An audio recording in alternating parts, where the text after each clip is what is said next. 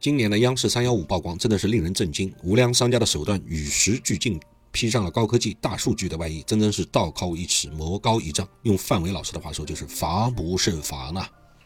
晚会曝光的行业链乱象，可以总结为人工时代下的人脸识别等大数据滥用现象，互联网招聘平台用户数据的保护问题，信息安全、食品安全、建材安全、汽车安全以及消费陷阱等多方面的问题。其中，老曹最关注的是，今年首先集中报道了用户数据信息安全和消费者信息保护的问题。这反映了当前互联网行业存在的诸多亟待解决和规范的问题。根据报道，科勒卫浴啊、宝马呀这些知名的企业在商店里安装人脸识别的摄像头，采集了海量的人脸数据，但却未事先告诉消费者。我们先来一个灵魂拷问：商家在未经事先告知的情况下，收集消费者的人脸数据是否违法？答案是当然违法，而且违大法了。根据《中华人民共和国消费者权益保护法》第二十九条的规定，经营者使用、收集消费者的个人信息，应当遵循合法、正当、必要的原则，明示收集、使用信息的目的、方式和范围，并经消费者同意。经营者收集、使用消费者个人信息，应当公开其收集、使用的规则，不得违反法律法规的规定和双方的约定。经营者及其工作人员对收集消费者的个人信息必须严格保密，不得泄露、出售或者非法向他人提供。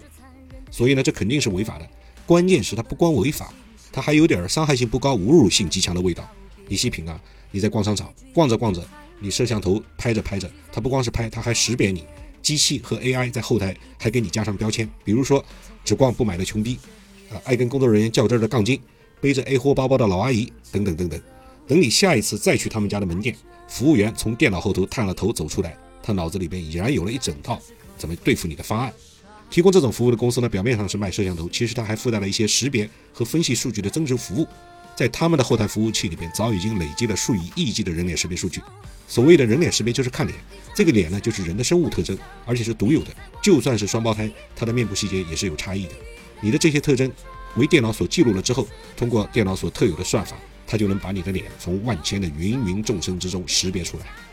这识别出来之后的商业用途就太纷繁复杂了。有了它，可以用来查找你都去过什么地方，有没有跟别人开过房啊？你去买房子的时候，当你踏进售楼处的第一刻，摄像头就已经知道了你是自然到访的客户还是中介给你带来的。因为你去中介的门店的门店的时候，你的人脸已经被中介的摄像头给记录下来。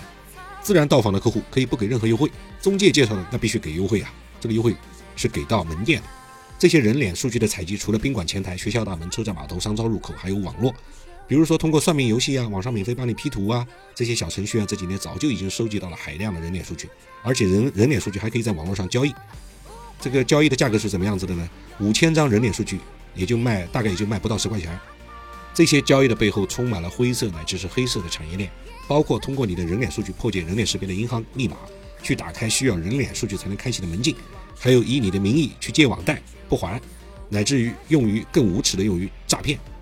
其实，搜集用户的隐私数据，尤其是人脸信息引起的争议，已经不是第一次出现了。它已经进入校园，在不少中小学和大学应用。利用人脸识别和大数据进行监控的出发点是好的，动机是善意的。问题就在于，在善意的动机下，隐私数据的处理权集中到了一小部分人的手中，这个就是很危险的了。掌控的数据呢，除了有泄露的风险，还有被滥用的风险。比如说，屡次爆出的派出所职员利用职务之便查找他人的酒店入住记录啊，窥探隐私来搞八卦。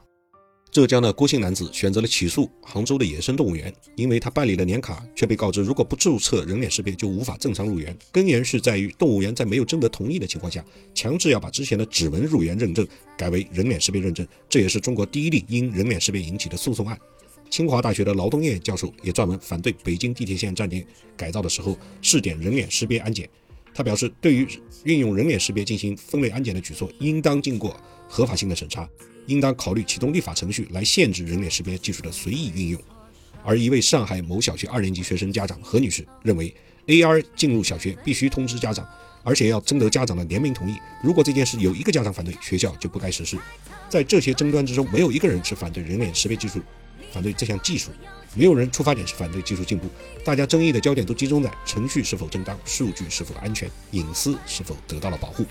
其实，全球各国都在进行有关数据隐私、数据安全的立法。然而，数据隐私安全监管在各国之间的差距还是比较明显的。有的国家是首次引入系统监管措施，而其他的国家已经有了既定的监管体系。就已经开始实施相应的制度变革了。虽然各国的监管方式存在差异，但是数据隐私安全综合立法的趋势非常明显。美国的某些州乃至是全国已经有了数据泄露预防和赔偿法、数据保护法、美国数据传播法等等。而中国呢，零四年就已经通过了电子签名法，零八年提出了关于关于网络隐私保护的立法意向，零九年通过了刑法修正案和去年通过的刑法修正案九，将严重侵犯公民信息的行为上升到了刑事犯罪。就在本次三幺五晚会现场，由国家市场监管总局制定出的《网络交易监督管理办法》现场正式发布。这份文件的主体包括市场主体角色定位、责任规范、经营管理、违法违规等多个方面。这也是为了规范网络交易活动、促进数字经济持续健康发展而制定的法规。比起科技的进步引发的生活消费和工作方式的变化，仅仅是防范是远远不够的。科技呢是双刃剑，没有好坏。人脸识别还可以用于帮助别人打卡上班呢，对不对？所以关键在于持剑人的心是善还是恶。而投资和金融往往能够迅速地推动一个事业的发展。所以我们在发展任何科技的时候，尤其是投资人乃至整个投资机构、投资行业，都应当知道自己其实是有可能在推动进行类似于核试验、发明原子弹那样的项目。我们要明白，这既可能是打开了人类进步的枷锁，也可能是开启了潘多拉的魔盒。